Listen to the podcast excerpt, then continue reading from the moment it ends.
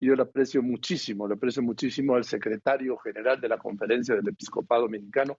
La Conferencia del Episcopado Mexicano es el colegiado que agrupa a todos los obispos de México.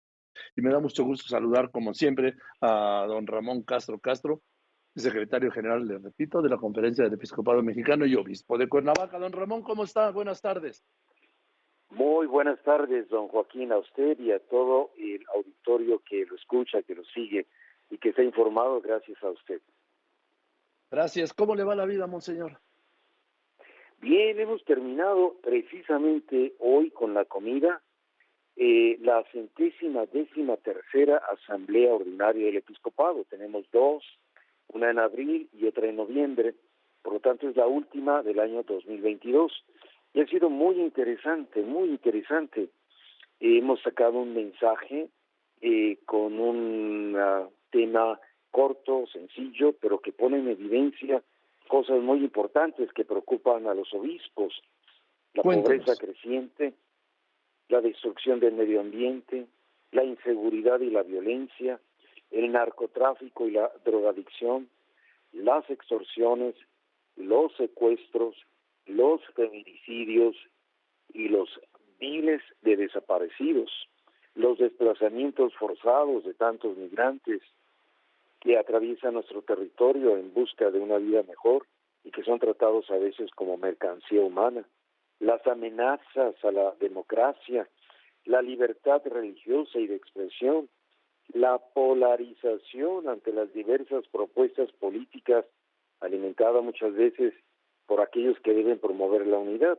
Así que, como ves, en nuestro mensaje hacemos una síntesis con un lenguaje objetivo, parco, no alarmante, pero que hay que leer a fondo, ¿verdad? Sí, veo dos temas fundamentales que afectan a la sociedad. Primero, el tema de la inseguridad que desmenuzan en todas sus vertientes. Ante lo que el gobierno ha dicho que vamos muy bien, pero pues la realidad dice que no vamos muy bien. Así es. Fíjese eh, que el día dividimos una escucha muy interesante. El martes eh, fue de escucha de especialistas en sociología, en economía, políticos activos, y, pusimos una mesa plural con representantes del MC, del PRI, del PAN, de Morena, y los escuchamos con mucha atención. No hubo un diálogo, no hubo preguntas, solo queríamos escuchar. Al día siguiente, el miércoles, tuvimos el gusto de recibir al secretario de Gobernación, a la secretaria de Seguridad, al señor César Yáñez, también solo escucharlos y eh, fue muy interesante porque son dos realidades pues muy diferentes, ¿verdad? Eh, eh, el señor cardenal Arismendi respondió a una situación particular en donde nos daban datos de la seguridad y parece que todo va muy bien. Y el señor cardenal dice, pues nosotros tenemos otros datos. Y con eso creo que se explica y se pone en evidencia tantas cosas. Entonces, eh, le doy, le doy un dato del, mismo gobierno, monseñor. Al día de hoy, desde el 1 de diciembre de 2018, van tantos como 138.769 homicidios dolosos, uno cada 16 minutos. Sí, eso también es la razón de nuestra grave preocupación en todos esos temas que acabo de mencionar y precisamente este de la inseguridad y, un dato que se nos daba que nos hace pensar los desaparecidos que no están en estas estadísticas que son también miles y miles y que vendría a engrosar esta estadística. Ahora, eh, uno de los puntos me llama mucho la atención porque habla usted de la polarización de quien debía fomentar la unidad. Se están refiriendo al presidente de la República en general al gobierno, ¿verdad? General, eh, bueno, al presidente, vamos, pues, directamente él es el él es el presidente, él es el que habla todas las mañanas y es el que, a decir de un gran sector de la población, fomenta la polarización y no la unidad. Así lo menciona nuestro mensaje, ¿verdad? Exactamente. ¿Y cuánto quisiéramos que se gobernara para todos, se gobernara para eh, todo mexicano, aunque pensara en modo diferente. Esa es nuestra opinión y esa es nuestra preocupación. Tiene Monseñor Castro y Castro el, la SEM, la Conferencia del Episcopado Mexicano, los obispos mexicanos, a nombre de los que usted está hablando en este momento, alguna posición sobre la reforma política del presidente López Obrador? Sobre la reforma del INE, acabamos hace dos semanas de sacar un comunicado bastante claro en donde manifestamos con toda la fuerza eh, moral que puede haber una defensa de este instituto que ha demostrado en muchos años ser una institución fuerte que ha ayudado a la democracia. Y tan es así que en los últimos tres periodos ha habido tres alternativas. La misma que ha puesto a este presidente a nuestro presidente pues eh, pone en evidencia hicieron las cosas como se debía y tenemos un temor de que eh, vaya a seguirse los pasos de otros países que ahora están en desgracia y que pues manifiestan eh, situaciones muy graves de respecto de un respeto a la democracia. Entonces, ha sido muy firme, muy clara, muy respetuosa la posición de la conferencia episcopal a este respecto, así como acabamos de sacar otro comunicado sobre eh, lo discutido o que estuvo a punto de discutirse en la Suprema Corte de Justicia sobre ahora, la, ahora vamos con eso. Sí, ahora vamos con eso, por supuesto. Nada más dígame, eh, ustedes están a favor o en contra de esta reforma que busca modificar totalmente al Instituto Nacional Electoral y al Tribunal Electoral del Poder Judicial de la Federación. Hemos manifestado con respeto que estamos en contra. Así es. Eh, ¿Qué opina de la marcha de mañana? Mire, del domingo, perdón, del domingo. Eh, del domingo. El presidente de la conferencia episcopal ha dicho esta es una organización de los laicos, de la ciudadanía y nosotros no nos metemos. No queremos eh, eh, eh, estar ahí involucrados. ya personalmente cada obispo podrá pensar diferente, pero al menos como conferencia episcopal, en ese sentido, no, no sentimos el límite y la frontera que tenemos para manifestar un apoyo o un no apoyo. Y qué bueno que los ciudadanos se manifiestan, qué bueno. O sea que no, eh, como iglesia no tienen una posición en cuanto a la marcha. Así es. no hay una posición. No la podemos, no la debemos tener. Es la libertad de cada ciudadano que defiende sus instituciones. Bien. Ahora, dígame, vamos a... Estoy hablando con Monseñor Ramón Castro Castro, quien es el secretario general de la Conferencia del Episcopado Mexicano y obispo de Cuernavaca.